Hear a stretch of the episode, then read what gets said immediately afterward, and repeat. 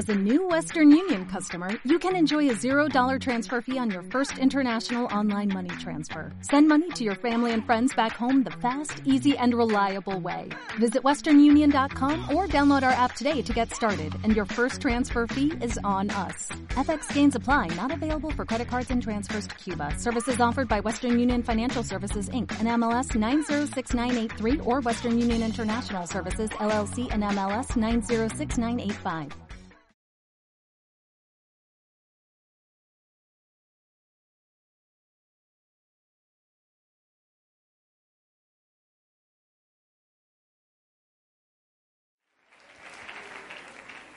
Y se supone que ahí entro al escenario, ¿no? Y ustedes se emocionan, aplauden, gritan. ¡Ah! Se supone. Muy bien. ¿Cómo está la gente del CUSEA? Déjeme quito el chicle. Siempre que tengo la oportunidad de dar una plática en esta institución, para mí es un verdadero honor y es un reto. Reto porque ustedes tienen hambre. No hambre de salir a su casa a comer, eso lo hubieran hecho desde antes, sino tienen hambre de aprender, hambre de saber, hambre de conocer, hambre de vivir una experiencia emocional. Siempre que doy una plática en este auditorio, algo raro pasa, siempre. Eh, cuando digo algo raro, no se asusten, algo raro emocionalmente hablando, hay magia. Y hoy no va a ser la excepción, va a suceder exactamente lo mismo. El día de hoy vamos a hablar de un proyecto personal que me ha estado dando vuelta a la cabeza. Durante mucho tiempo he tenido la oportunidad de dedicarme a dar pláticas y conferencias alrededor de Latinoamérica. Este video que ustedes han visto, eh, ahí está Argentina, ahí está Chile, ahí está Colombia, ahí está España, está el puente de Brooklyn, eh, ahí regalé abrazos en la Puerta del Sol. Eh, es un video en siete minutos, coño, los llevé a recorrer todo Latinoamérica, de verdad. Perdónenme que diga coño, pero las, yo no creo en las malas palabras, porque vengo, vengo de Puerto Rico. Y en Puerto Rico para todo cogen, de verdad, para todo. Omar, coja derecho, coja para allá, coja para adelante. Omar, coja conmigo, venga, coja para acá. Yo dije, ¿qué me puse hoy, Dios mío? Voy a venir a Puerto Rico más seguido, muchacho. Lo que pasa es que para ellos la palabra coger es como, es como agarrar, como vengo, como un modismo, como lo usan como una expresión. Y en México es una manera de decir te amo. Entonces es algo muy diferente, ¿no? Yo sé, de esa manera se dice te amo a veces también. Y resulta que, que me he dado cuenta que las palabras no tienen un verdadero, un verdadero significado nada más que con la intención con que se digan. Es la intención lo que ofende, ¿no? Entre amigos, ¿qué onda, güey? No, no, es pendeja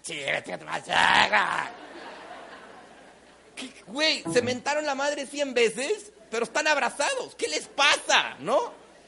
Pero si te dicen lo mismo con otro tono, le parte su madre. O sea, es, es, ¿qué es lo que cambia de las palabras? Lo que cambia de las palabras no es el lenguaje en sí. Lo que cambia de las palabras es la intención. Es que la intención. Yo hoy te voy a hablar con palabras joviales, juveniles, con las que tú hablas en la cotidianidad. Porque si te hablo como psicólogo, güey, no me vas a entender. De verdad, si te digo que investimos los seres humanos con la energía libidinal al objeto primario de nuestro afecto, logrando después darnos cuenta que esto es una irrealidad psicológica, generando la primera dicotomía en la existencia del ser humano. Esta dicotomía se manifiesta a través de los mecanismos de defensa la racionalización, la justificación, la internalización, ya está chingado, se me lenguó la trabó, imagínate, ¿no? Si te hablo como psicólogo, ustedes van a decir, el Omar sabe mucho, pero no entendí ni madre. A mí no me interesa que tú pienses que yo sé mucho. A mí me interesa compartirte una experiencia de vida. Tengo 37 años de edad, chavo, para algunos de ustedes son muchos, para algunos de ustedes son pocos. Pero a mis 37 años de edad no tengo que trabajar para vivir. No tengo que trabajar para vivir. Coño, viajo por Latinoamérica, estuve en una semana en Puerto Rico, no pagué ni madre, me pagaron todo. Avión, primera clase, comidas, chela, tequilita, daiquiri, mojito. Me llevaron de fiesta, me llevaron a conocer Puerto Rico. Además tuve un público delante de mí, les lavé el cerebro y me pagaron. ¿Suena interesante o no suena interesante? Y de esa manera, de esa manera, durante 20 años me he ganado la vida.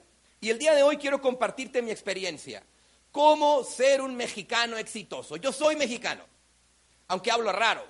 Claro, porque hablo en muchos países y uno tiene que aprender a tener un tono universal, que me entienda el colombiano, que me entienda el peruano, que me entienda el chileno, que me entienda el gringo, que me entienda el pocho, que me entienda el mexa, el mexa del norte, el mexa del sur, el mexa del tapatío, que me entiendan todos, ¿no?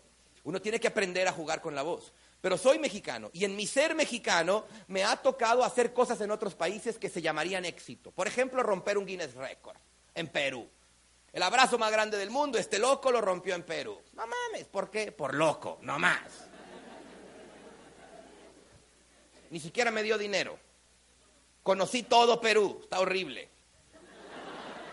Es la verdad. Es muy lindo, su cultura es muy linda, su gente, pero los aviones tan cabrones a veces no salen. Te dicen que el avión sale a las 4 de la mañana y estás a las 3 de la mañana en el aeropuerto y son las 4 de la tarde y el pinche avión no ha salido. Tú dices, esto está peor que Viva Aerobús, ¿qué les pasó? ¿No? Y, ya han viajado por Viva Aerobús, cabrones codos, ¿verdad? Ya han viajado por ahí, muy bien. Entonces, eh, eh, resulta que a lo largo de mi vida creo que he considerado que puedo considerarme una persona que ha tenido éxito. Me han dado tres doctorados honoris causa. ¿Qué es eso? Es un premio que le dan al güey que dice que sabe mucho en una área específica. Y me han dado tres, uno en Puerto Rico, uno en México, uno en Ecuador. Me han nominado al empresario del año en dos, tres países. Y no es para presumirte, güey. Es para decirte que yo lo único que hice fue seguir un método. Seguí un método. Lo apliqué en mi vida. Y ese método, güey, me funcionó. No me la he pasado mal, no sufro. No, di, que me diga, ¿qué me quiere decir? Que le diga, ay, dígale. ¿Qué estaba diciendo que ya se me olvidó? ¿Qué estaba diciendo? Y el día de hoy lo que quiero compartirte es ese método, cómo ser un mexicano exitoso. ¿A cuántos de ustedes les gustaría que tu sueño, tu proyecto de vida, la razón por la que estás estudiando, me imagino que es un sueño más grande que tú, la razón por la que estás estudiando es, me imagino, porque quieres poner un negocio y ser independiente y ganar dinero. La razón por la que estás estudiando es porque quieres que se te quite lo pendejo. Me imagino que esa es la razón. Me imagino. Levante la mano quien tiene alguna de estas razones por las que está estudiando.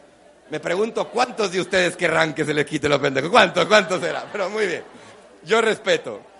Entonces, lo que yo quiero compartir contigo, chavo, es que la razón por la cual tú estás estudiando se haga una realidad. Y el día de hoy te voy a compartir un método. Este método son cinco pasos. Si tú pones atención y pones en práctica estos cinco pasos, güey, tu vida se puede convertir en una película. Porno, Omar, eso es problema tuyo. En una película. Omar, viajar por países, trabajar de lo que me gusta, ganar dinero haciendo lo que amo. ¿Se puede vivir así? Sí. Pero ¿cómo se le hace para eso? Hay que seguir un método. Omar, ¿el método es tuyo? No. Yo lo copié. ¿A quién se lo copié? Se lo copié a los genios que han logrado lo que querían con sus vidas. Se lo copié a los millonarios. Se lo copié a la gente que ha triunfado en esta vida. Me puse a estudiar sus biografías. Yo soy psicólogo. Como psicólogo aprendes a encontrar patrones. Como psicólogo aprendes que la gente como se sienta tiene su personalidad. Su personalidad. Como habla proyecta algo. Como camina te dice algo. Como miente. Aprendes a definir personas. Pero en la psicología te enseñan a detectar la mierda. Es horrible. Es horrible estudiar psicología y estar viendo a tu mamá. Oh, tiene traumas, tiene problemas, es bien mierda. Güey, antes mi mamá era una diosa divina. Estudia psicología y tiene traumas, tiene problemas, tiene baja autoestima, está atorada, o sea, chantajea por todo. O sea, cabrón. Antes no sabía, ahora sé y me doy cuenta de que mi papá manipula, que mi papá agrede, que mi papá. Entonces, es horrible aprender a estudiar a los seres humanos y verles lo malo. Es horrible, güey. Te quedas solo y sin amigos. ¿Quién quiere ser amigo? ¿Quién quiere ser amigo de un psicólogo? No mames, dices yo, ¿para que me ayuda? No, güey, el psicólogo no ayuda si no le pagan. Y cuando es amigo, lo único que hace es ver tus defectos. Eres muy huevón, eres muy tímido, eres muy inexpresivo, no sirves para... Imagínate que se vaya la chingada mi amigo ese, ¿no? ¿Para qué lo quiero? Para eso tengo un padre. Y cuando yo estaba aprendiendo a verle los errores a la gente, algo en mí me pasó. Y dije, maestra, yo no quiero verle errores a la gente. Yo quiero verle sus virtudes. Hombre, la gente es linda, mire nomás. La gente es buena, la gente es noble, la gente es chingona, la gente es trabajadora, la gente es luchona, la gente estudia, la gente se parte el chulo por un sueño, la gente ama, la gente hace lo que se le pega la gana de sus vidas porque tiene un valor interno. ¿Por qué verle lo malo? Y me dice, si te crees tan chingona, haz tu propio método. Valió madre, dije yo. Pero en mi propio método me pusieron a estudiar la vida de 100 genios. Y mi trabajo de tesis fue encontrar un patrón psicológico de esos 100 genios. Y encontré un patrón, güey. Todos los grandes genios, líderes, millonarios, gente exitosa en el mundo ha seguido un patrón, un sistema, el mismo. El mismo que siguió Bill Gates, el mismo que siguió Steve Jobs, el mismo que siguió la Madre Teresa de Calcuta y ni siquiera tuvo dinero, el mismo que siguió Jesucristo, el mismo que tuvo, no tuvo dinero, pero tuvo reconocimiento, pero tuvo un premio Nobel de la Paz, pero tuvo fama, pero tuvo las llaves de 17 países en el mundo, pero le ayudó a millones de personas a combatir la lepra y el SIDA, pero la condenada creó una organización con 170 millones de dólares en valor en bienes, pero nada era de ella. Pero siguió el mismo método que Steve Jobs, el güey que inventó el iPhone que todo el mundo ustedes quieren. Yo quiero el C, quiero el iPhone 5C, sí, lo quiero ya. Y el güey que inventó ese aparato siguió el mismo método que la Madre Teresa de Calcuta. Y Bill Gates, el güey que inventó las computadoras que ustedes tienen una, también siguió un método, el mismo. Y es el que te quiero contar el día de hoy. Si lo pones en práctica en tu vida, güey, si lo pones en práctica en tu vida, tu vida puede volverse una película. Si te vale madre, tu vida va a seguir exactamente igual como ha seguido hasta ahora. Omar, mi vida está bien chida, güey, sigue igual. Omar, no tengo varo, tengo que pedirle dinero a mis papás, no me dan dinero, siempre es un pedo, no tengo dinero para llevar a mi chava, no traigo dinero para la gasolina, no tengo carro, a veces no tengo para el camión, a veces o trago o me voy en camión, o trago o me voy en camión. Entonces digo, bueno, trago y camino, así que en flaco lo que tragué, chingue su madre. Levante la mano quien ha vivido esto alguna vez, sea honesto, levante la mano quien lo ha vivido. ¿Ah? Por eso cuando uno es estudiante nos dicen estudiambres, ¿no es cierto? Vale. Y el día de hoy, chavo, te quiero compartir este método de cinco pasos. Primer paso, ponme atención. Primer paso. ¿Está listo o no está listo? Primer paso, todo el mundo dice, sueña en grande. Yo digo, tan locos. Güey, sueña chiquito.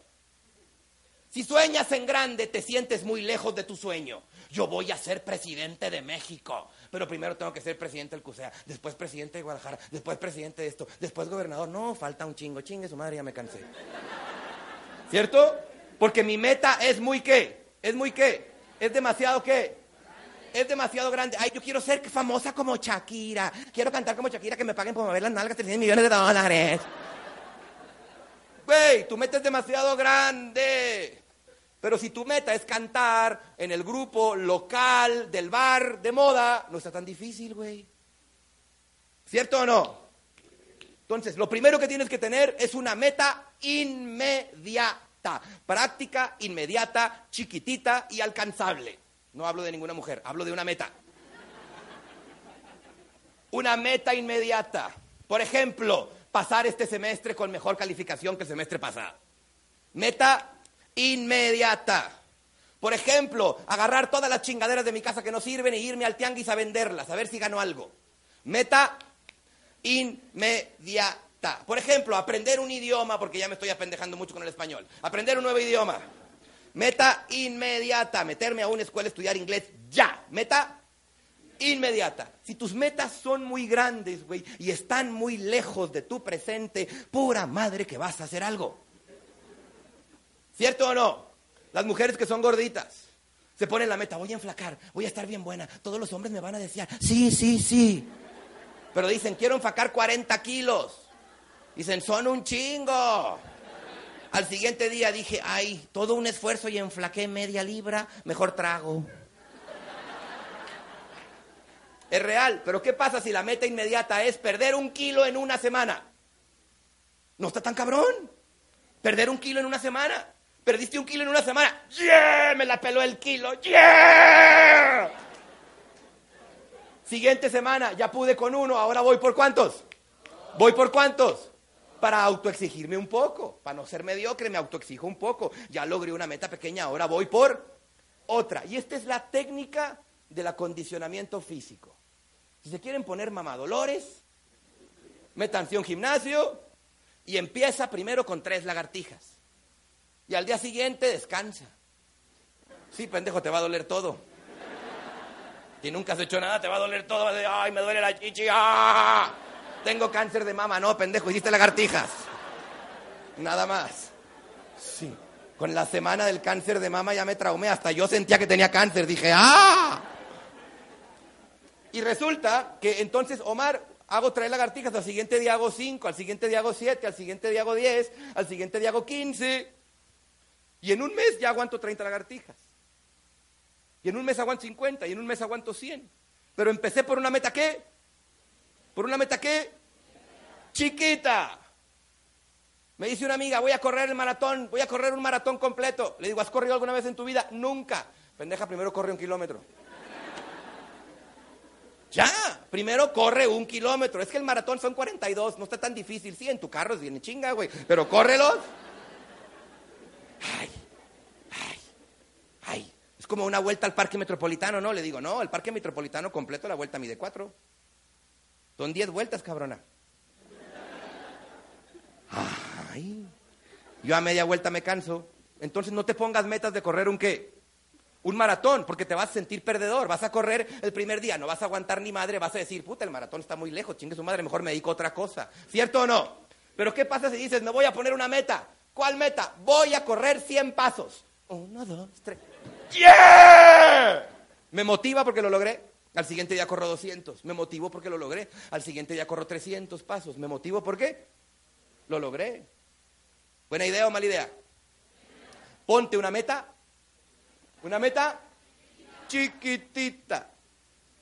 Práctica, inmediata. Omar, tengo examen esta semana de matemáticas, de, de, negocios, de conta, de administración 74, de no sé qué chingadera les den ahora. Tengo, tengo algo. Bueno, ponte una meta. Saca la mejor calificación que has sacado en tu vida en esa materia. Una meta chiquita. No te pongas una meta, güey, no mames, voy a pasar todo este semestre exento, puro 10, y me la van a pelar todos los maestros. Sí.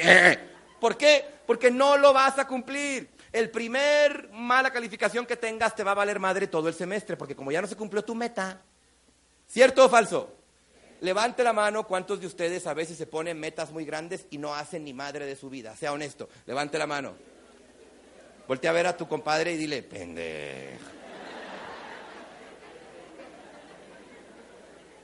Entonces, primer paso, primer paso, tengo que tener una meta que chiquitita, pequeñita, una meta pequeña, inmediata, práctica, que pueda lograr.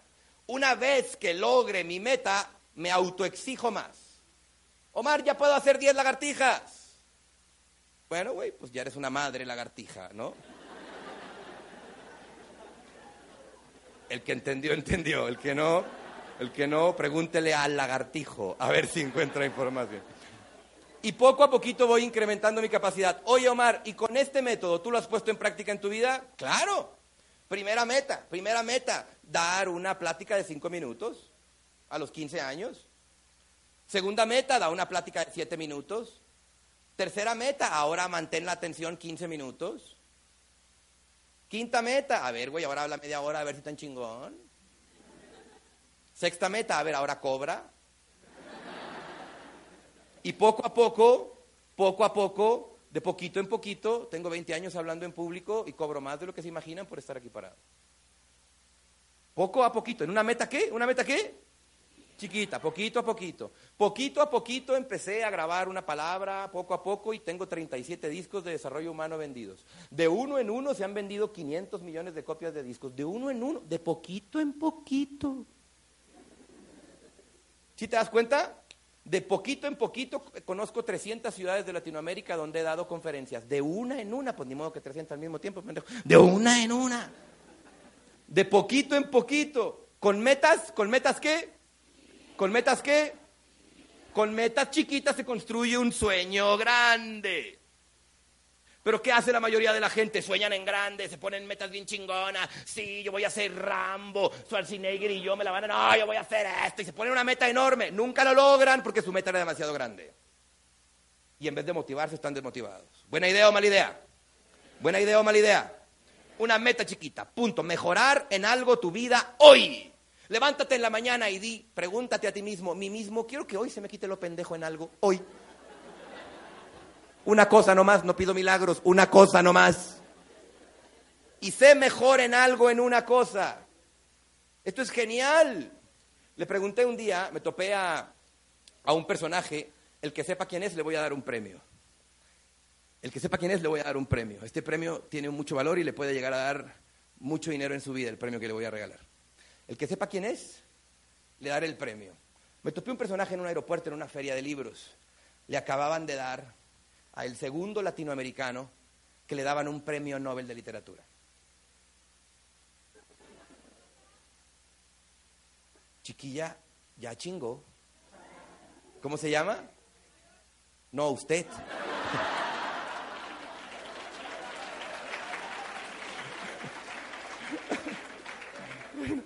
Mario Vargas Llosa es el segundo latinoamericano que le dieron un premio Nobel de literatura, sí señora. ¿El primero quién fue? ¿Alguien sabe? ¿Alguien sabe? ¿Quién fue? Octavio Paz. No, el que está mal soy yo. No fue el segundo, fue el tercero. El primero fue el Gabo, Gabriel García Márquez. El segundo fue Octavio Paz y el tercero fue Mario Vargas Llosa. Si es que hoy me he equivocado, qué bonito se siente. Espero que se me quite lo pendejo. Pero bueno. ¿ah? Eh, mi amiga, usted se ha ganado un regalo conmigo, al final se acerca conmigo, me da su nombre y sus datos y le voy a hacer un regalo de algo que ni usted se imagina, no se preocupe, no es nada físico. Muy bien. ¿Y qué les estaba diciendo? Ah, me topo a este güey de, Mario Vargas Llosa en el, en el, en el, en el, en el elevador de una feria, el hotel de una feria de libros, y me lo topo, yo venía leyendo su libro, El Celta, ¿no? Estaba leyendo su libro, y en la parte de atrás estaba el güey y me subo al elevador y el güey se sube y lo veo y veo el libro, digo, ese cabrón te parece este güey. Y le digo, ¿usted? Y me dice, lo mejor que le puede pasar a uno como autor es que alguien te reconozca. Es bien chingón. Eres no sé qué. Y tú.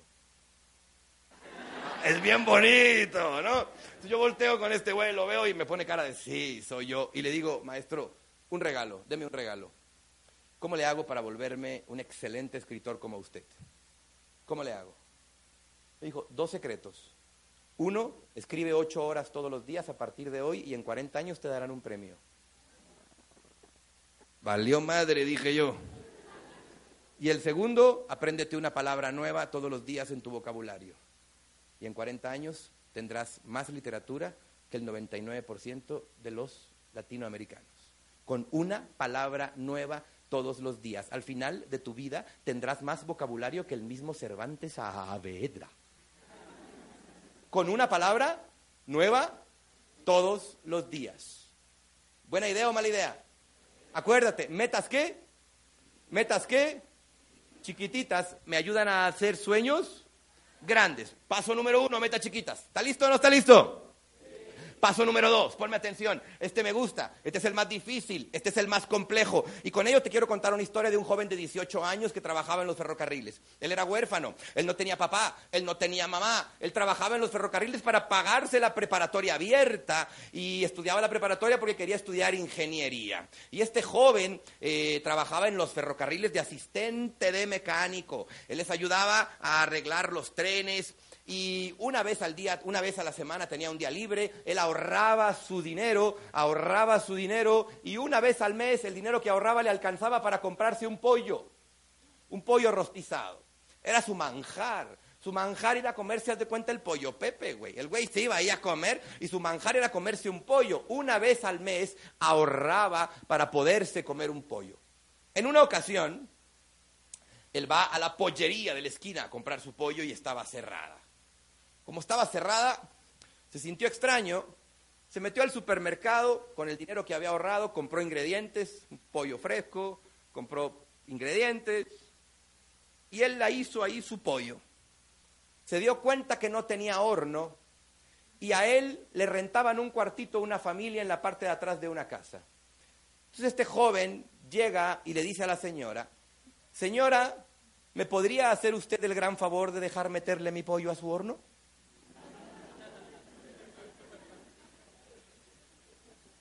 Porque les da risa. Pobre pollo. En un horno. Y el joven le dice, ¿le podría yo meter este pollo en su horno que yo no tengo? La señora le dice, claro que sí, meten el pollo al horno de la señora, la señora deja el pollo ese ahí en el horno, el joven se va, se pone a leer sus libros de su preparatoria abierta, pasa el tiempo, el olor del pollo sale del horno, los hijos de la señora de la casa llegan a la casa, abren el horno, huelen a pollo y se tragan el pollo. Cuando la señora llega, ve que los niños están chupándose los dedos, tragándose el pollo, el joven dueño del pollo llega por él y le dice la señora, discúlpame hijo, mis hijos se han comido tu pollo, ¿dónde lo has comprado? Que esto está buenísimo. ¿Y cuánto te ha costado? Toma, te doy tres dólares para que te compres otro. Y el güey dijo, yo me gasté unos cincuenta y la señora me dio tres dólares. El güey dijo, me voy a hacer millonario vendiendo pollos. Por una meta, un dólar cincuenta, güey. Y el güey pensó que se iba a hacer, que se iba a hacer millonario. Entonces, fíjate el siguiente secreto. Primer secreto, ten metas chiquitas, pero una vez que realices una meta chiquita, ahora sí, güey, sueña en grande. ¿Quedó claro o no quedó claro? Pero primero ten una meta que, ten una meta que, chiquita, lógrala. ¡Pum! Y una vez que la logres, güey, ya pude correr un kilómetro. Si pude con un kilómetro, chingue su madre 42. Vamos a darle, venga, vamos a darle. Pero ya pudiste con... Primero cúmplete una meta pequeña y después inmediatamente ten un sueño grande. No lo hagas al revés. Si lo haces al revés, no funciona la psique. Si lo haces, como te digo, en este orden, un sistema, la mente funciona más rápido. Ahí va. Les voy a poner un ejemplo en la cachondería en la cachondería. ¿A quien le gusta la cachondería? Levante la mano. Al que no le guste, hombre, tiene algún problema serio, ¿no? Pero bueno, a todos nos gusta, hombres y mujeres, es parte de nuestra naturaleza y de nuestra juventud. Pero el hombre no llega con la chava y no llega y luego, luego, bla, bla, bla. No, güey. Primero una meta chiquita, un picorete. Y después del picorete sueña en grande, pero primero una meta chiquita. ¿Buena idea o mala idea? ¿Buena idea o mala idea? Güey, si tú llegas pidiéndolo todo, aunque quieran, te van a mandar a la fregada. Porque primero es una meta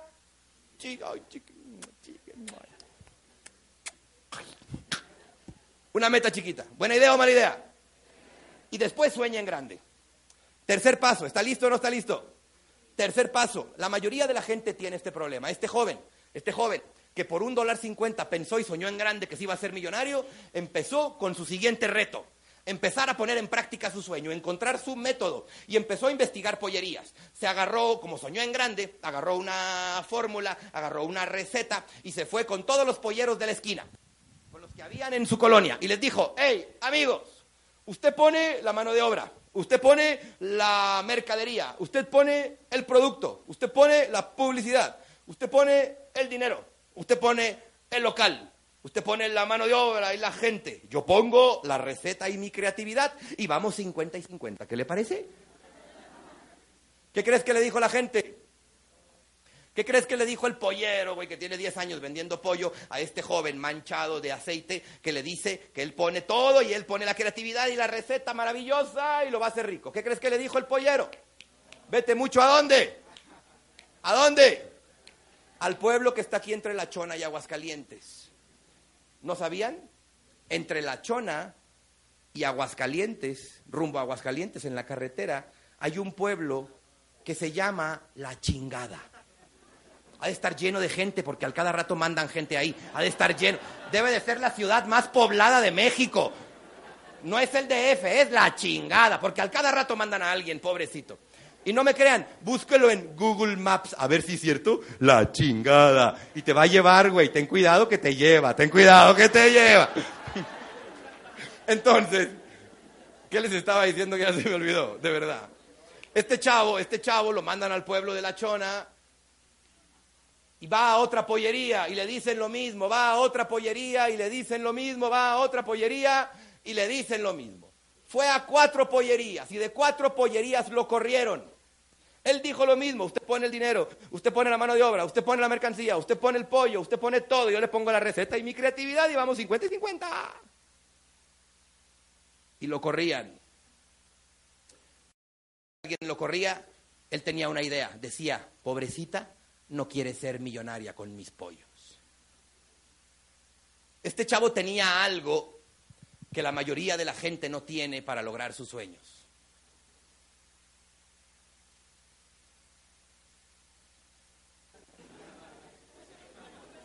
¿Tenía qué? ¿Qué? Pregúntale a tu compañero de al lado, ¿tienes o te presto, güey? Dígale. Este chavo tenía algo. Tercer paso para lograr lo que quieras en la vida, joven, ponme atención. Tienes que tener fe. ¿Tienes que tener qué? Fe en ti. Sí, sí, cuando digo fe se emocionan, ¿verdad? Omar, ¿cómo le hago para creer en mí si nadie me enseña? Nadie me enseña a creer en mí. Y el modelo de educación mexicano en el que yo vivo, en el que yo fui educado por mi madre, no es un modelo que luche por mis sueños.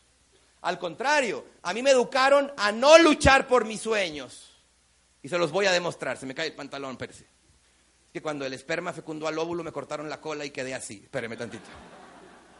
Y resulta, ¿cuántos de ustedes tuvieron tres años? ¿Quién tuvo tres años? Hay gente que no levantó la mano.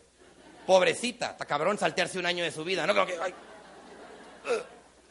y cuando tuviste tres años, estoy seguro que en alguna ocasión se te antojó una nieve, ¿cierto o falso? Mamá, vamos a las Manhattan, vamos a las Manhattan, cómprame una nieve, mamá, ¿me compras una nieve? Y la mamá era fin de mes, estaba trabajando, no le había venido la muchacha, tenía que limpiar la casa, la mamá estaba de genio y desesperada, estaba con la hormona revuelta y revoloteada. Y llega el niño chiquillo que le recuerda al cabrón del padre, llega y le dice, mamá, ¿me compras una nieve?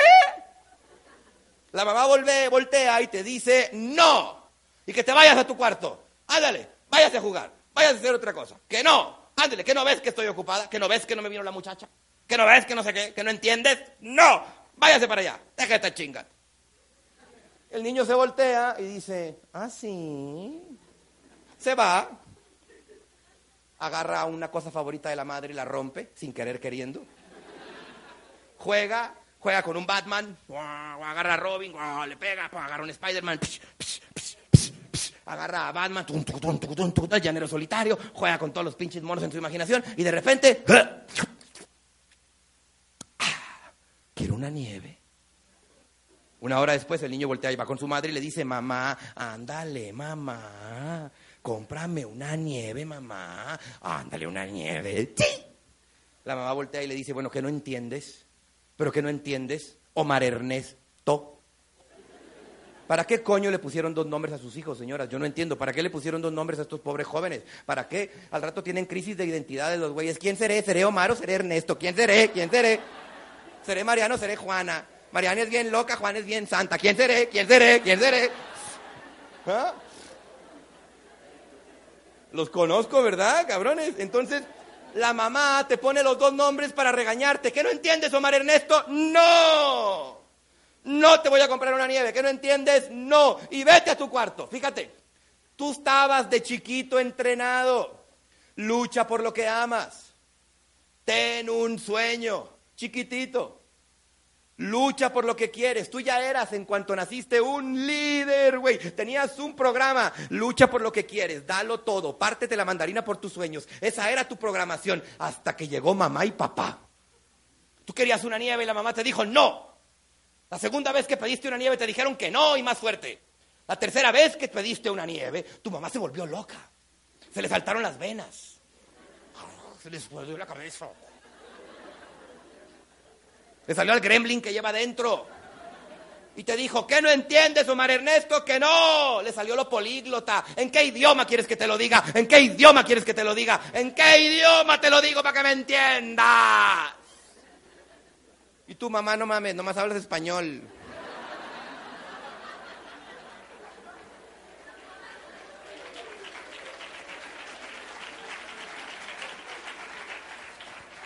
y mal. Dices, ire, aiga, vistes, juistes, vistes, sálgase para afuera, métase para adentro. ¿Qué es eso, mamá? Amá, amá, ¿qué es eso? El niño se va enojado y castigado a su cuarto porque le dijeron que no a la nieve. El niño sigue jugando, la tercera vez que el niño le dicen que no, pero el niño trae un programa, no te canses, güey, lucha por lo que quieres, tú eres valioso, tú eres chingón, lucha por tus proyectos, que te valga madre que te digan que no. El niño trae ese programa. Entonces se le antoja la nieve. Ah, vuelve a ir otra vez con su madre. Y me dice, mamá, que me compres la nieve, mamá, ándale, cómpramela ya. Y la mamá, ah, sí, dándome órdenes a mí. ¿Desde cuándo los patos le tiran a las escopetas? ¿Desde cuándo los patos le tiras a las escopetas? No le vas a venir a enseñar el Padre Nuestro al Padrecito, fíjate. Porque mira que cuando tú fuiste yo ya fui, vine, brinqué obstáculos y regresé.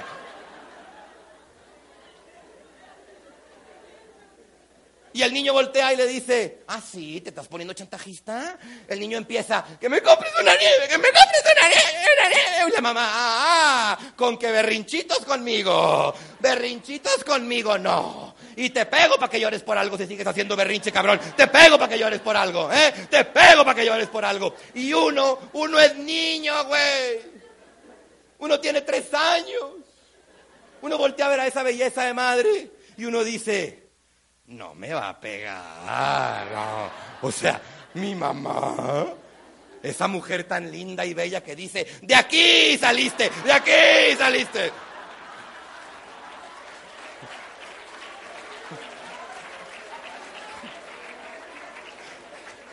No me va a pegar.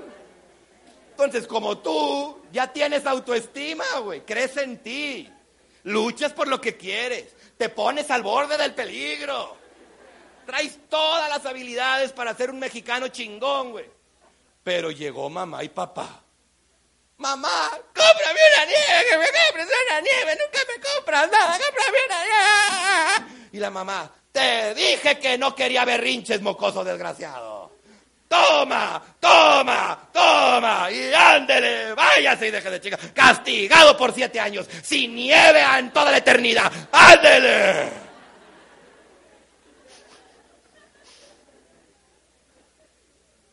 Güey, tú no lo puedes creer. Tu mamá te partió tu madre, no lo puedes creer. Tú dices,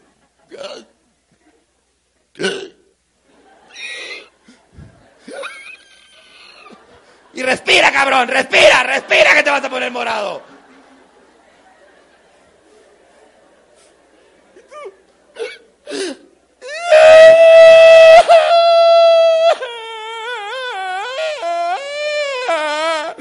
Y te sale un llanto, güey, desde adentro. Pero la mamá es como perversa. Porque la mamá ante ese llanto, la mamá voltea y dice,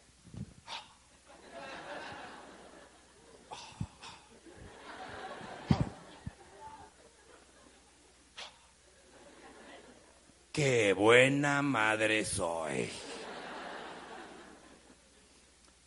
Y en este mecanismo psicológico, chavo, se te fue tu liderazgo en este mecanismo psicológico se te fue tu fe personal.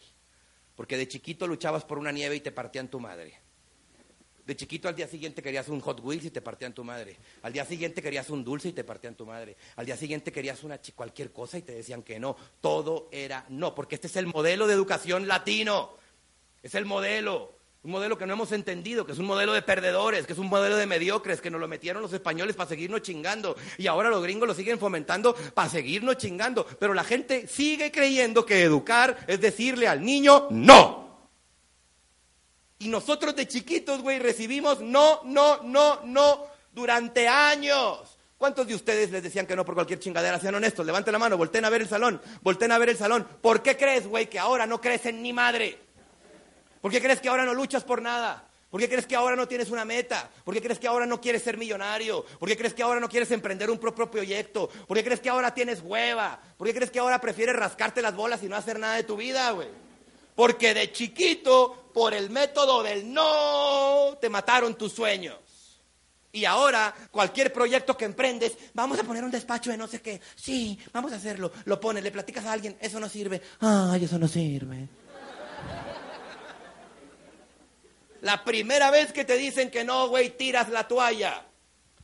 El joven de 18 años que se iba a hacer millonario vendiendo pollos. Recorrió 11 estados de Gringolandia, 11. Como él trabajaba en el ferrocarril, tenía un pasaje. Y los fines de semana que no trabajaba, se iba en el tren gratis a otros estados a buscar pollerías. Y a todos les decía la misma propuesta. Usted pone el pollo, usted pone todo, yo pongo la receta, el 50% y ganamos. Le decían que no. Él apuntaba dirección, nombre, teléfono, datos de esa pollería. Se iba a otra, se iba a otra, se iba a otra. Y lo hizo así, lo hizo así durante mil veintiún pollerías. El güey tenía una idea, chiquita, hacerse millonario vendiendo pollos. Tenía una qué? Una idea. Y la fue llevando poco a poco durante 11 años. Se partió el chulo por su idea. Y le dijeron que no, que no, que no, que no, que no, que no, que no. Mil veinte veces le dijeron que no. Y el güey seguía diciendo, me dirán que sí algún día. 11 años, güey. Pero a los 29 años de edad, cuando fue a tocar a su 1021 pollerías y dijo lo mismo, el Señor le dijo, a ver amigo, ¿a cuántas pollerías tú has visitado y has hecho lo mismo conmigo? Y el joven le dijo, Señor, es el primero que me lo pregunta. He visitado 11 estados de esta nación, he recorrido 1020 pollerías, tengo las direcciones, los nombres, los contactos, los teléfonos de todos. ¿Estás tú seguro que tienes eso? Sí, aquí está en mi base de datos. Manual, porque no había computadoras, güey, ni iPads, ni las chingaderas con las que me están pirateando. No había. Ah, no es broma, es broma, es broma, es broma, grabe lo que quiera. ¿eh? Grabe lo que quiera. ¿Sí me estoy explicando? Y el güey tenía unas hojas llenas de las 1020 direcciones. Y el empresario le dijo, oye, y a ver tu receta, déjame verla. Muy bien, vamos a probarla. Oye, ¿y podrías volver a recorrer las mismas 1021 pollerías y ahora en vez de venderles un sueño, venderles ya una receta fabricada como franquicia? Claro que podría. Entonces somos socios y tienes el 50% de mi negocio y bienvenido a Kentucky Fried Chicken, güey. Y el chavo a los 31 años de edad, de 18, a los 31 salió en la revista Times como uno de los hombres más ricos del mundo. Pero ¿qué hizo el chavo? Tuvo una suerte, fue huérfano.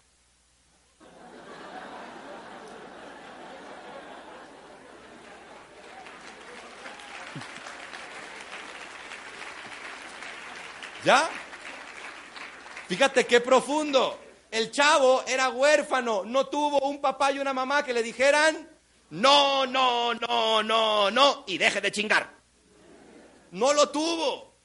Por lo tanto, le decían que no y no le qué. No le importaba. Joven, nosotros, los simples mortales que tuvimos padres gracias al universo y que tuvimos el cariño de papá y mamá, desgraciadamente tuvimos este modelo de educación, el método del no. ¿Qué tienes que hacer? Tú ya estás grande, güey. Deja de echarle la culpa a tu padre y a tu madre por los errores que tú cometes, cabrón. Ya, estuvo bueno, ¿no? Ya, ya tienes pelitos. Ya. Ya. Y empieza a entender que ahora la vida que estás construyendo es la tuya. Y entiende, allá afuera te van a decir que no. Y te van a decir que no mil veces. Pero si tú te dejas llevar por esos no, chavo, nunca vas a lograr nada. Entiende, después de un no viene un sí. Repite conmigo, después de un no viene un sí. Repite conmigo. Repite conmigo. Y esta es la técnica de Tolín. Yo iba a ser sacerdote y estuve desde los 15, de verdad, estuve desde los 15 hasta los 18 años en el seminario mayor. Algo en mí todos los días me decía, no, no, no, pero bueno, yo ahí seguía. Y cuando salgo del seminario, yo desde los 15 hasta los 18 estuve encerrado en un seminario mayor, conteniendo mi energía física y sexual. Cuando salgo del seminario, bueno, yo ya no tenía votos ni de castidad, ni de pobreza, ni de obediencia, quería hacer uso de mis dotes y mis recursos, pero yo era muy bruto para hablarle a las mujeres, yo les tenía miedo, pensaban que eran la, la representación del diablo. Claro, porque a uno como sacerdote le dicen las mujeres son el diablo. Son muy lindas, sonrientes, pero si las tocas, el diablo despierta en ti. Y uno anda, ay, hijo de su madre, no, ay, no, no, ay, ay, la rosé, el diablo se me va a pegar, el diablo se me va a pegar. Ay, el diablo ya se me está notando. Ay, ay, ay, el diablo, el diablo. Pues imagínate, güey. Me salgo del seminario a los 18 años y yo no tenía una, yo no tenía una buena approach con las mujeres, no sabía hablarles, no sabía, no sabía saludarlas, me saludaban y me, saludaban de beso y mi cuerpo reaccionaba así como que, te dieron un beso en el cachete, pendejo, sí, güey, pero yo no sabía lo que era eso. Y a los 18, 19 años, estoy en casa y suena el teléfono un viernes. Ring, ¿está Tolín? Mi hermano, Tolín. ¿Está Tolín? Y yo, sí, Tolín, mi hermano.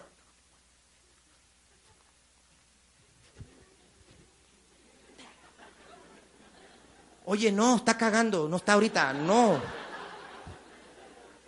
A mí me han enseñado a no mentir. Y le digo, oye, no, eh, no está, está ocupado. ¿Gusta llamarle más tarde? ¿Quién habla? Mariana. Mariana, cinco minutos después. Ring. Buenas tardes, ¿está Tolín? Ya pregunté, ¿de parte de quién? Claudia.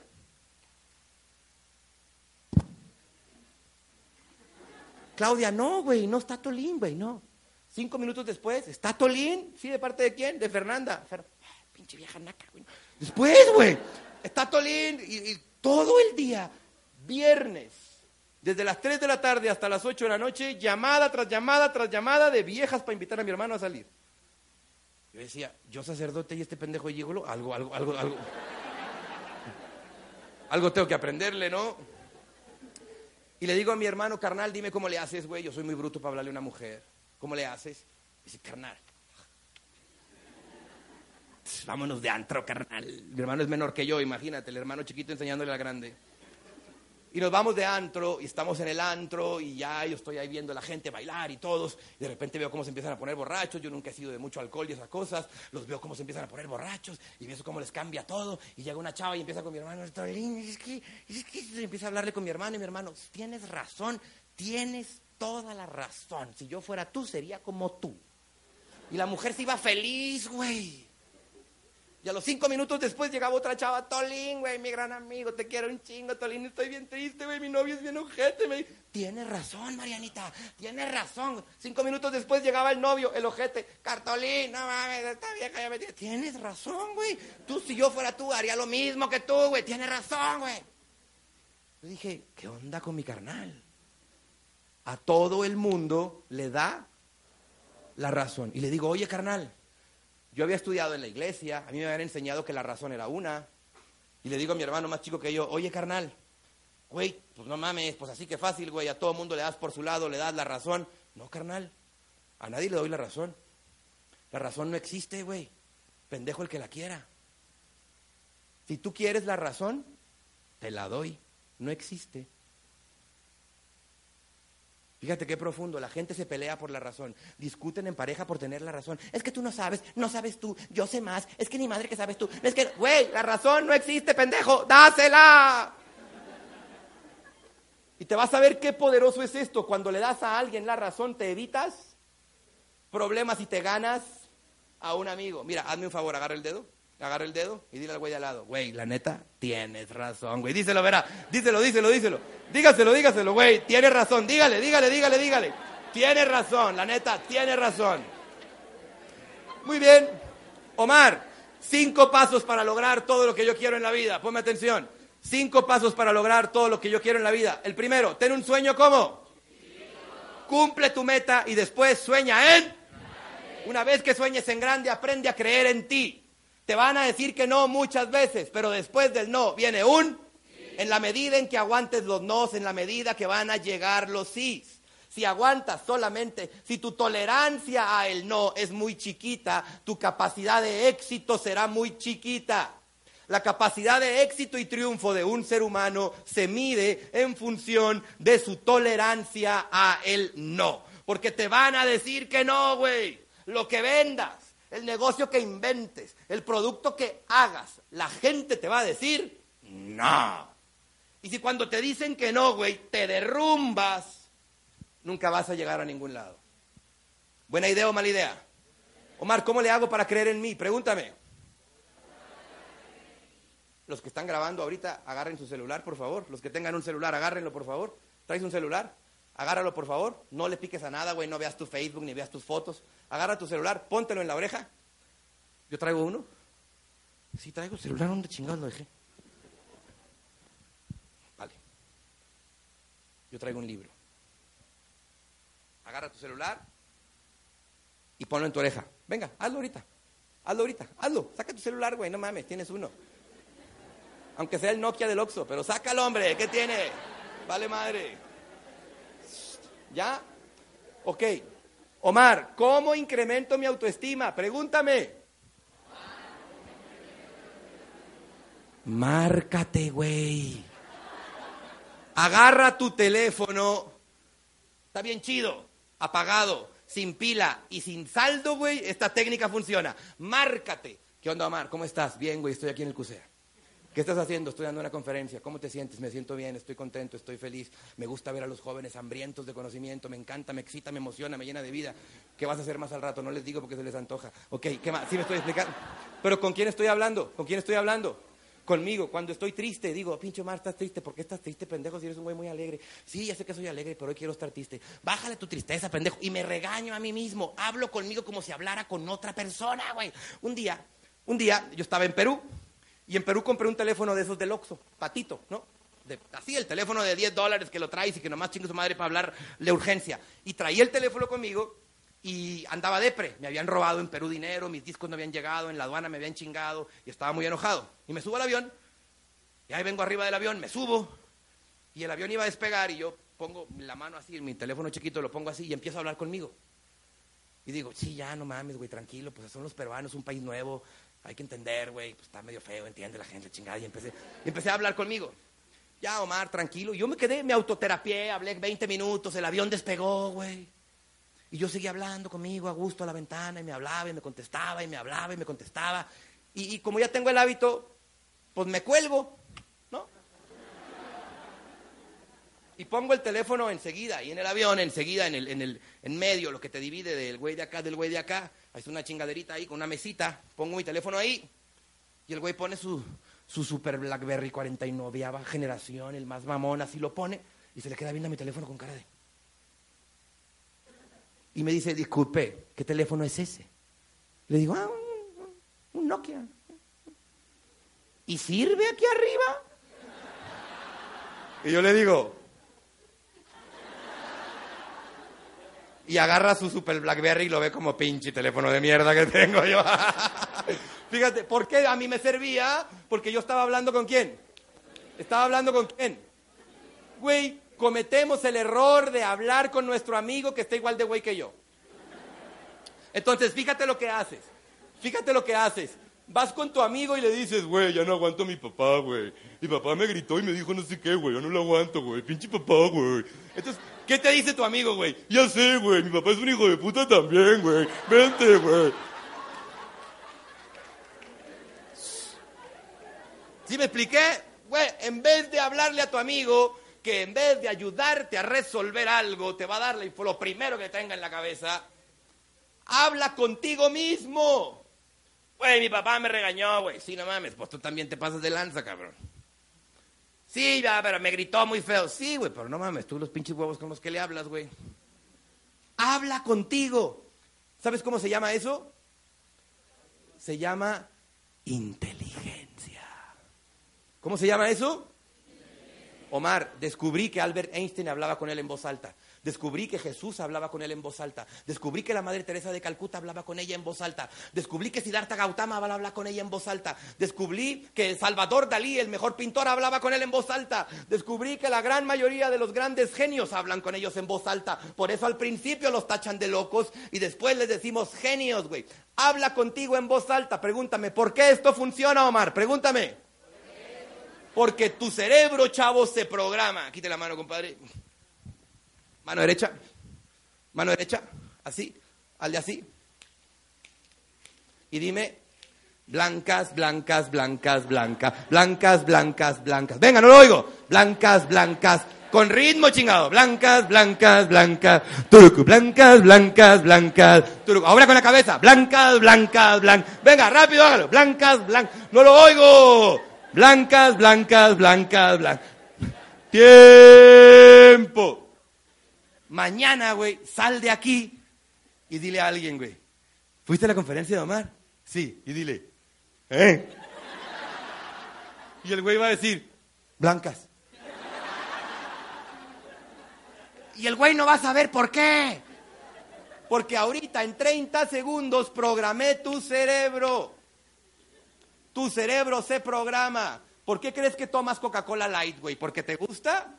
No mames, la tomas porque la ves en la tele. Y porque dices, Napoleón, hombres no eran como los de Napoleón. Hombres son los de ahora, los que piden Coca-Cola Light. Primero la Coca Light era para los gays. La posicionaron para los gays, para aquellos diferentes. Toma Coca-Cola Light.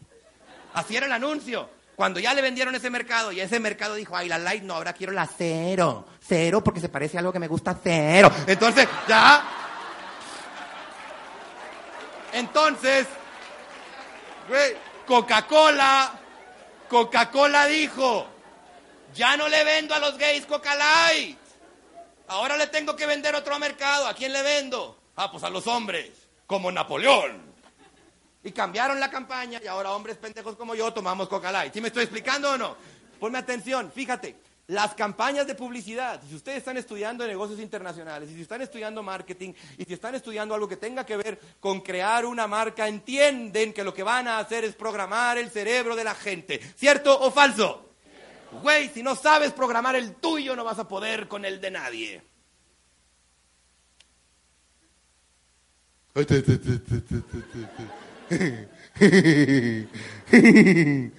Primero aprende a programar tu cerebro, güey. ¿Por qué? Porque si aprendes a programar el tuyo, te tengo una buena noticia.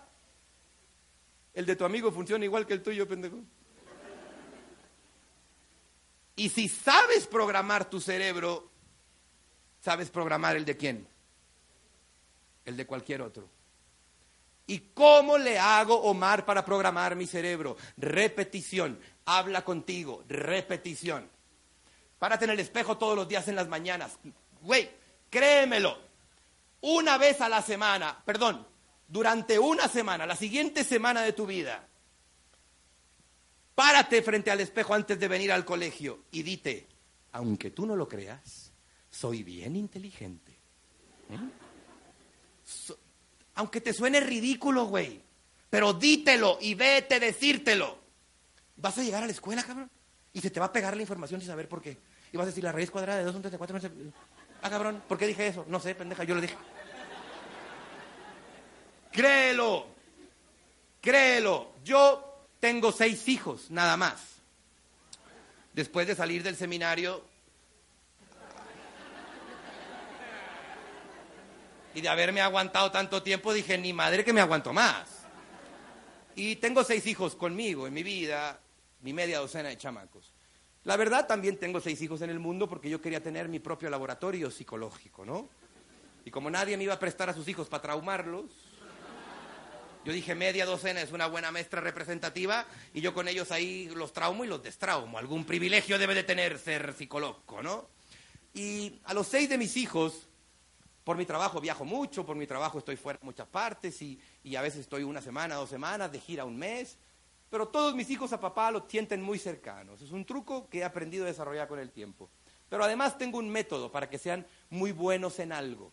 Veo cuál es su talento y le digo, tú eres muy bueno para correr. Dalí, se llama Dalí uno de mis hijos, es muy bueno para correr. El güey corre a madre. Le digo, ¿quién es el mejor corredor? ¿Quién es el más rápido de la escuela? ¿Quién es el que le gana a todo el mundo y a los niños más grandes de su salón? ¡Yo! Y nomás le programo el cerebro. Y el güey es seleccionado de atletismo y corre más rápido que todo el mundo. ¿Expliqué? Dalai, mi, ¿Cuál es hijo este cabrón? ¿Es el cuarto? ¿Es el quinto? El cuarto. cuarto. Dalai, mi cuarto hijo. El güey es karateca. Tiene ocho años. Está a un año a hacer cinta negra. A un año a hacer cinta negra. Entró a los cuatro años.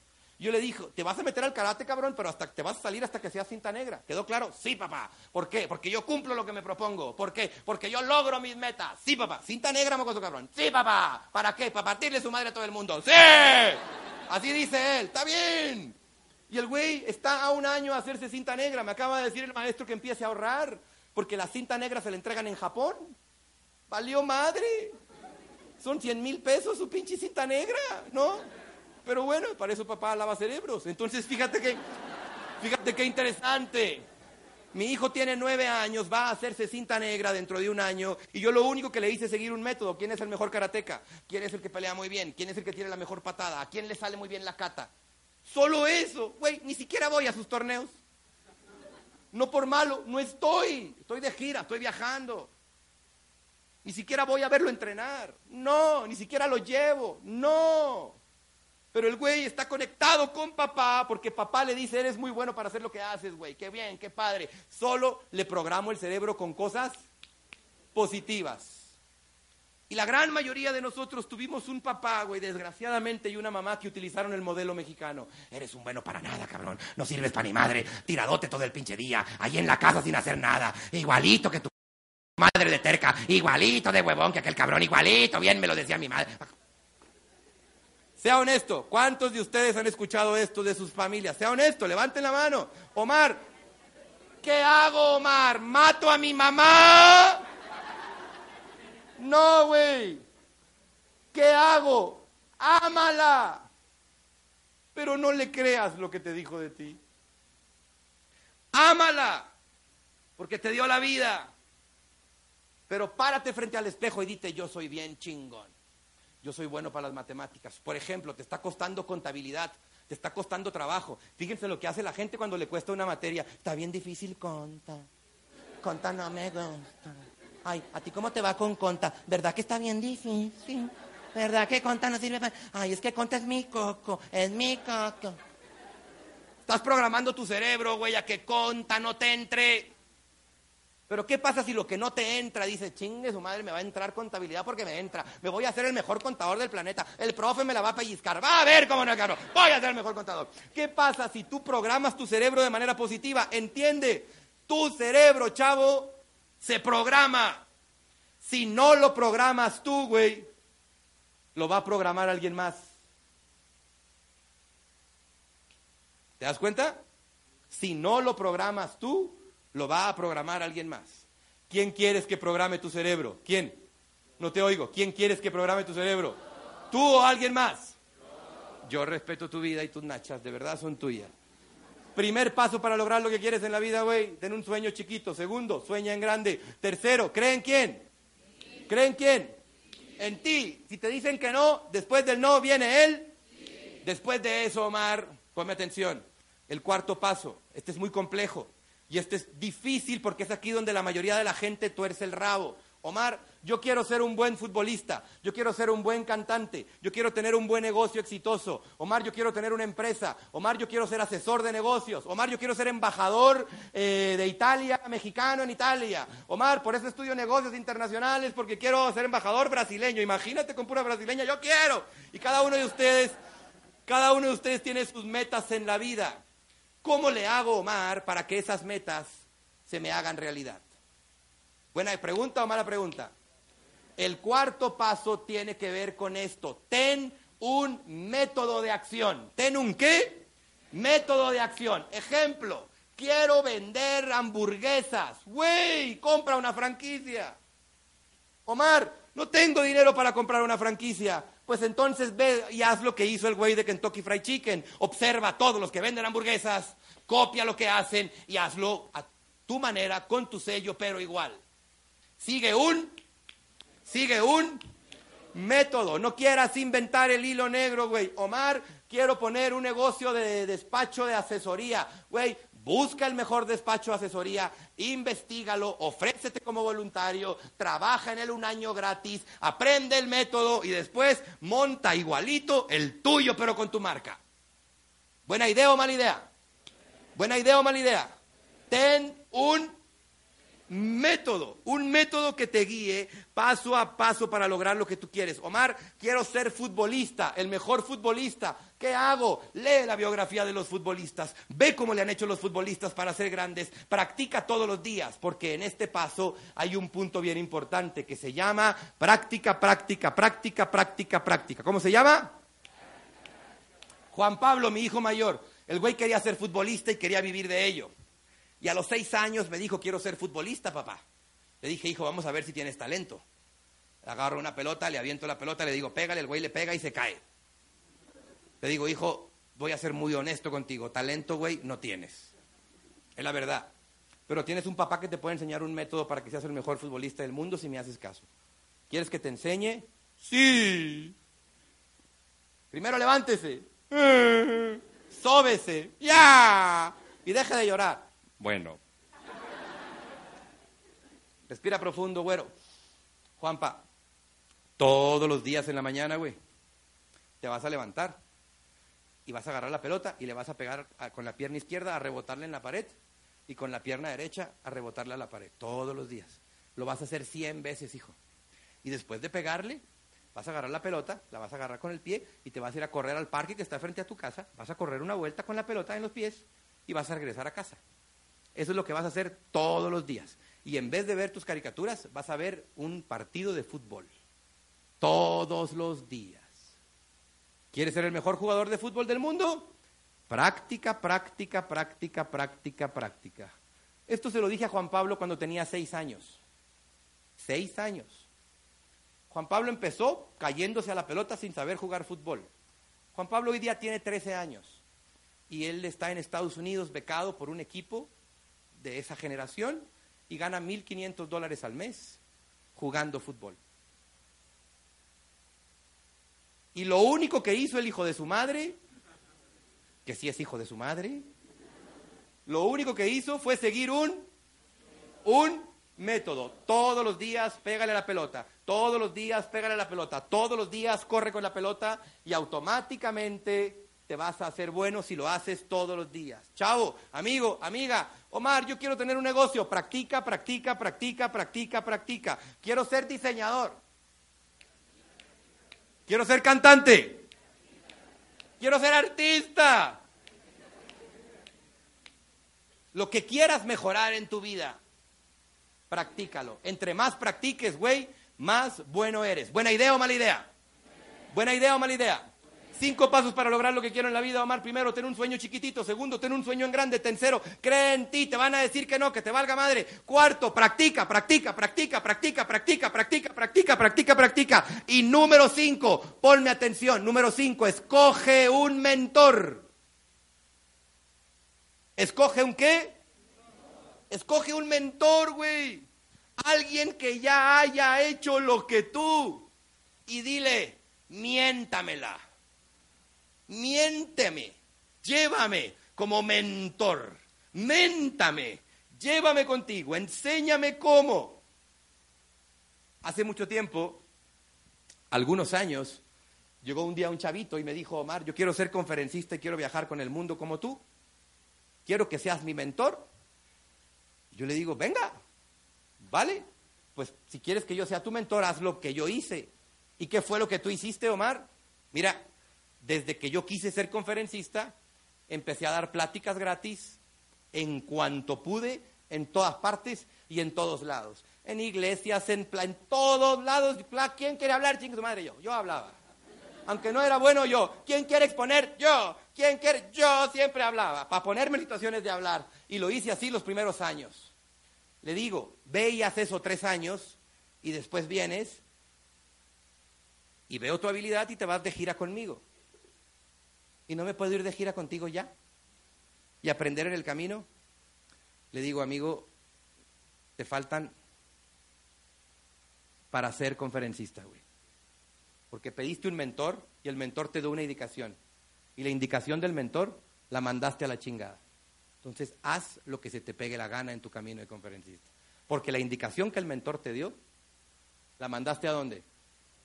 Chavo, sé humilde, güey. Como jóvenes nos queremos mucho, como jóvenes somos bien chingones, como jóvenes el cerebro camina mil por hora, como jóvenes tenemos ideas y sueños, pero eso se puede convertir en un obstáculo, güey, si tu humildad no te deja aprender de alguien que ya logró lo que tú. Pero la mayoría de la gente, especialmente en la etapa en la que están ustedes psicológica, están en la etapa de lograr algo, lograr algo. Como quieren lograr algo, quien ya lo tiene les cae gordo. Es algo muy raro. Quien ya tiene el carro que tú, pinche naco, ¿qué le pasa? Qué mamón, porque tiene ese carro. Te cae gordo, güey. Quien trae un BMW, ay, sí, pero el güey está re feo, no mames, pinche prieto con BMW, ah, chica su madre. ¿Sí me expliqué? Y te molesta que alguien tenga lo que tú. Eso se llama soberbia, chavo. Sé humilde. Si quieres aprender y quieres triunfar en tu proyecto, ten un, ten un mentor y pregúntale, güey, yo quiero ganar dinero como tú, enséñame. Y si el güey te dice, píntate de verde y hazle como rana, píntate de verde y empieza a croar, güey, ya. ¿Sí me expliqué o no? Porque el mentor no es pendejo. El mentor te va a ver y te va a poner una prueba para ver si tienes para hacer lo que quieres hacer. Omar, yo quiero ser artista. Búscate un mentor. Omar, yo quiero hacer dinero. Búscate un mentor. Omar, quiero ser millonario. Omar, quiero tener 35 años de edad y no volver a trabajar en mi vida. Levante la mano quien quiere. Levante la mano quien quiere. 35 años de edad y ganar 100 mil pesos al mes y no volver a hacer nada en mi vida. ¿A quién le gustaría esta realidad? ¿A quién le gustaría esta realidad? ¿Eres honesto o no? Chavo, si te gustaría esa realidad, ¿es en serio lo que te voy a decir el día de hoy? ¿Dónde van a estar? ¿Dónde van a estar las computadoras? ¿Dónde va a estar la gente? ¿Dónde me habían dicho? ¿Les valió madre? ¿En dónde? ¿Allá dónde? ¿Acá a este lado? Eh, ponme atención a lo que te voy a decir. Esta conferencia el día de hoy tiene un plus y un bono muy interesante. Que si a alguno de ustedes le interesa poner en práctica estos cinco pasos en un proyecto de negocio real, no es un juego, real, ganar dinero de verdad, siguiendo estos cinco pasos en un proyecto de franquicia y de sociedad que tiene su servidor, para mí será un placer darles información. No se los puedo dar ahora, pero si a alguien le interesa poner en práctica estos cinco pasos, tener un sueño chiquito y una meta, tener un sueño en grande, ganarse 100 mil pesos en un año todos los meses y rascarse las bolas. ¿A quién le gustaría? Bueno, lo de la rascada sé que sí, pero ¿a quién le gustaría? ¿A quién le gustaría 100 mil pesos todos los meses? Chavo, esto es real, se puede hacer. Yo le he ayudado a mucha gente a lograr esto en diferentes economías. El día de hoy, el día de hoy, esta es una invitación. Si te interesa, si quieres saber cómo, me tienes que dejar tu nombre, tu teléfono y tu email. ¿En dónde? En unas hojas que van a estar por allá los hombres de negro que ven por aquella parte, en aquella parte. Les da, a mí me interesa ser socio de Omar y me das tu nombre, tu teléfono y tu email. Omar, ¿de qué se trata? Güey, no te puedo decir porque me llevaría mucho tiempo. Si te interesa, me das tus datos y te hago llegar información. ¿Vale o no vale? Bien, siguiente. Siguiente truco, Omar. Me dijiste que son cinco pasos para lograr lo que quiero en la vida. Me dijiste que el primero es tener un sueño, ¿qué? Me dijiste que el segundo es ya que tengo un sueño chiquito, ahora tenga un sueño en grande. Cuando tengo un sueño en grande me voy a enfrentar con obstáculos. Ante cada obstáculo, cada vez que me digan que no, ¿qué voy a decir? Cada vez que me digan que no, ¿qué voy a decir? Que, bueno, me gusta. Tercer paso, después de que me digan que no, voy a decir que sí, voy a entender que después de un no sigue un sí. El paso que sigue, práctica. ¿Qué sigue? ¿Qué sigue? Práctica, práctica, práctica, práctica, práctica. Ten un método comprobado donde puedas practicar. Omar, yo quiero estudiar negocios internacionales, estoy estudiando, quiero tener mi negocio, güey. Vete de pasante a una empresa que tenga negocios en varios países. No cobres nada, nada. Si conmigo lleva un joven y me dice, Omar, quiero aprender cómo haces tu negocio. No quiero que me pagues ni madre, quiero ayudarte durante tanto tiempo y solo quiero aprender güey, me sorprende. Pero si viene un joven y me dice, Omar, quiero aprender cómo haces tu negocio, pero págame, yo le digo, güey, tu ignorancia es tuya, no mía. ¿Cierto o falso? La ignorancia es tuya, no es mía. El que no sabes eres tú, güey. Si quieres aprender, aprende por tus medios. ¿Sí me estoy explicando? Este es bien profundo. Ponme atención en esto. Y el último paso, después de seguir un método, chavo, busca un, busca un mentor. Puede ser un maestro tuyo que admires, puede ser, una, puede ser tu padre si es exitoso, puede ser un empresario, puede ser un líder espiritual. Y puedes tener varios mentores, por ejemplo, puedes tener un mentor en el ejercicio, puedes tener un mentor en tu espiritualidad, puedes tener un mentor en tu relación de pareja, pero ten mentores que te lamenten muy seguido. ¿Va? Y por último, Omar, si sigo estos cinco pasos y no funciona mi proyecto, ¿qué hago? Pregúntame. Güey, vuelve a empezar. Vuelve a empezar. Omar, no funcionó mi proyecto. ¿Qué hago? Vuelvo a empezar. No funcionó mi proyecto.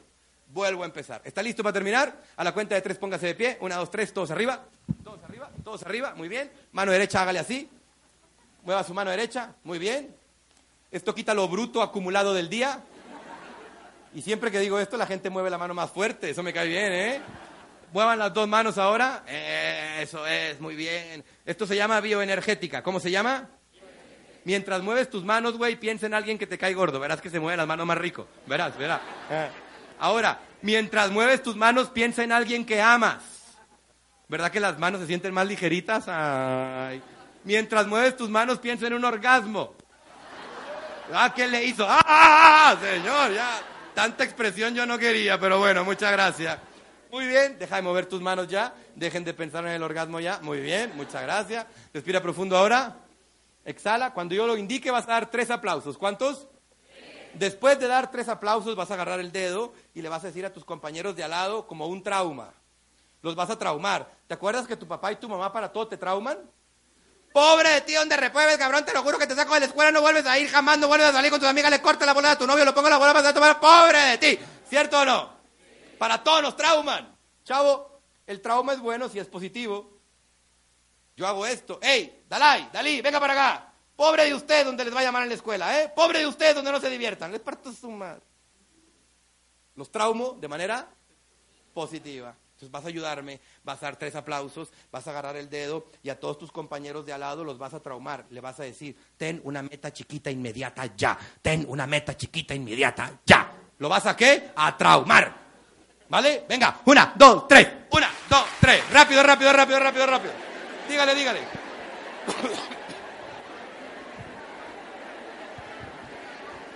Dígale, dígale, dígale, dígale, dígale.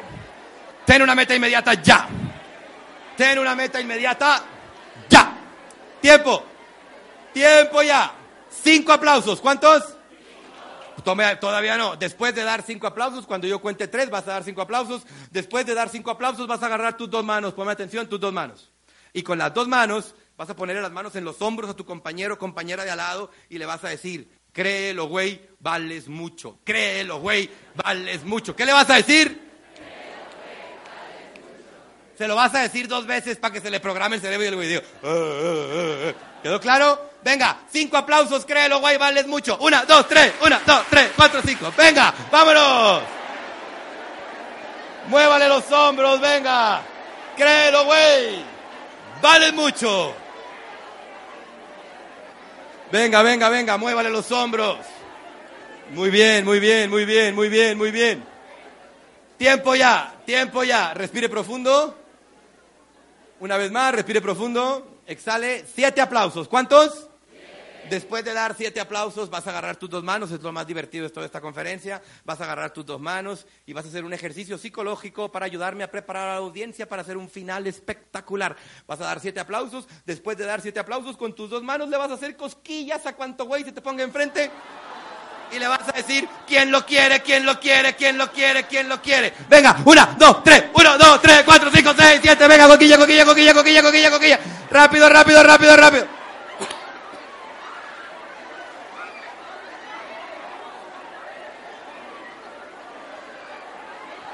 Ya.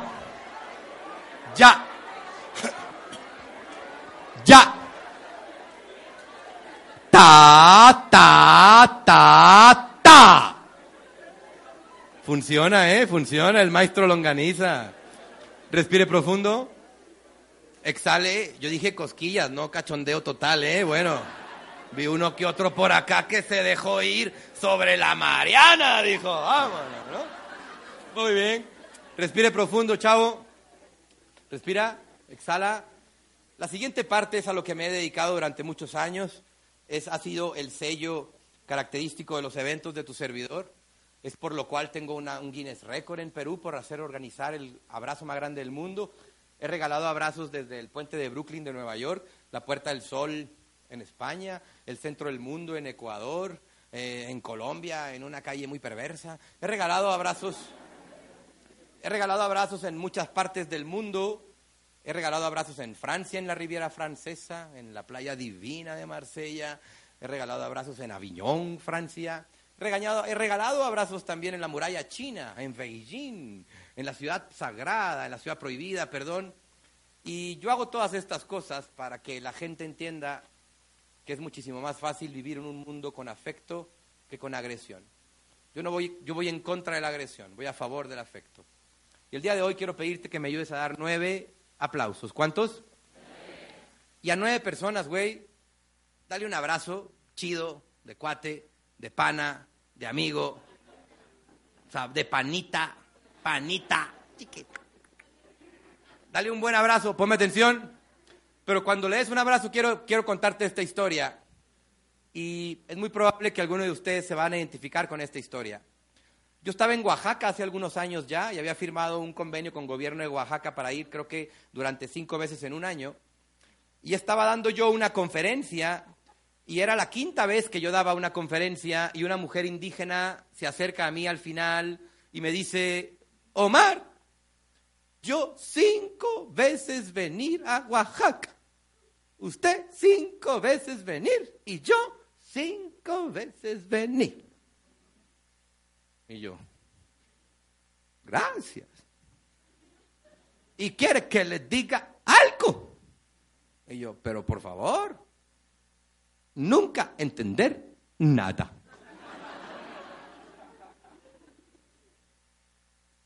Y yo pensé, si no entendió a la primera, no, qué chingón que vino a la segunda.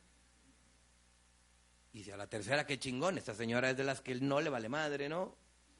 Yo no dije nada, me quedé callado, pero la señora me dice algo muy lindo, me dice, pero quiere que le diga por qué yo venir cinco veces. Y yo, por favor, decidme.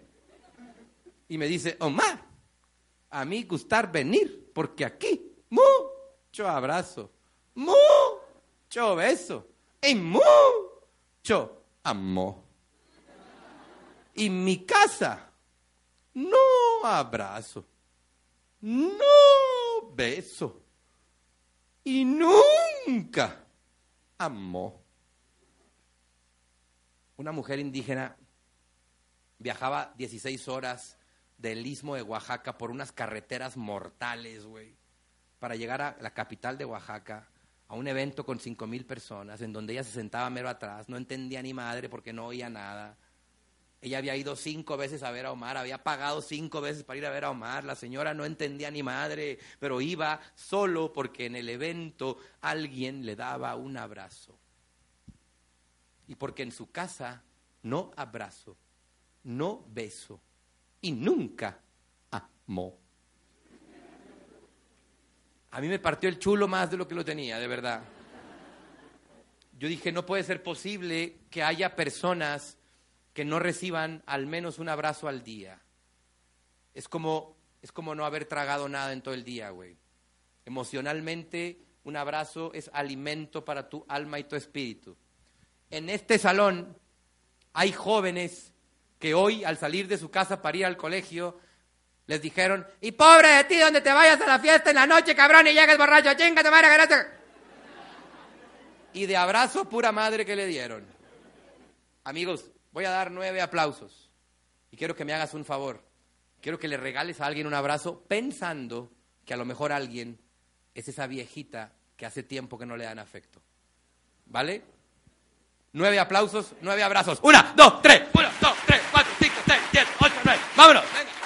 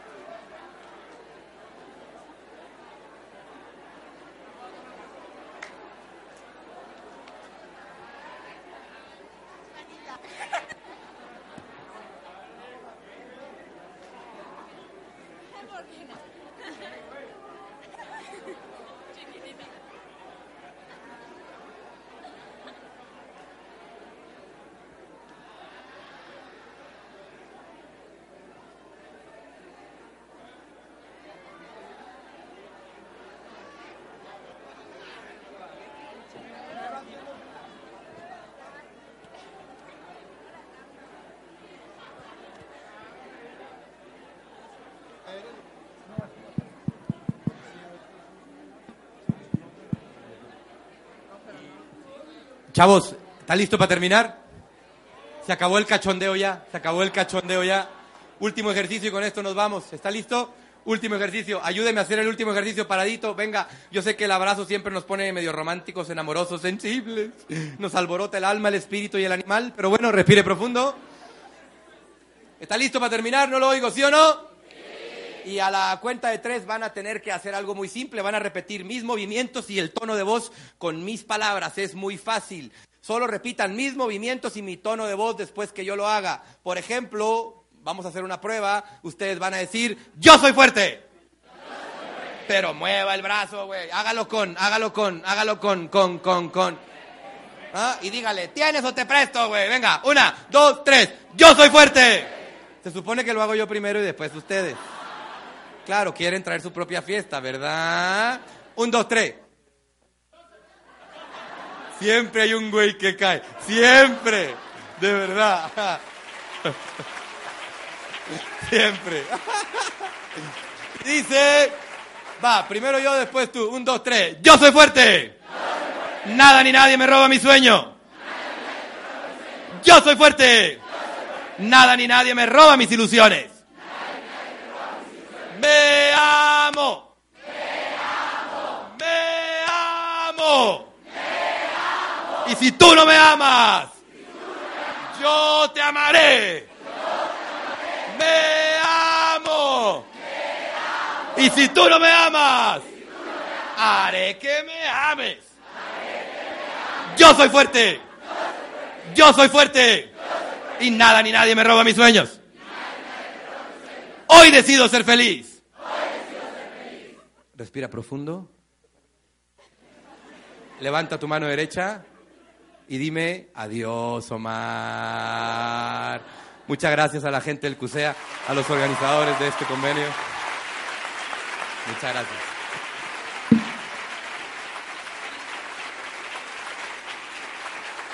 Omar, muchas gracias a ti. En nombre de Zeuse. ¿Es mía? Para que recargues Uh. batería. Por todo lo que sudaste y expresaste el día de hoy. Muchas gracias, Omar. Y un reconocimiento pequeño, pero Muy más que amable. nada significativo. Muchas Creo que nos ha gracias. recargado aquí a todos la batería y bueno, hemos aprendido bastante y seguiremos tus consejos ampliamente. Ahora sí que todos, estudiantes y académicos y Qué placer. Muchas gracias. Abrazo. Gracias. Qué placer. nada más ¿Alguien quiere?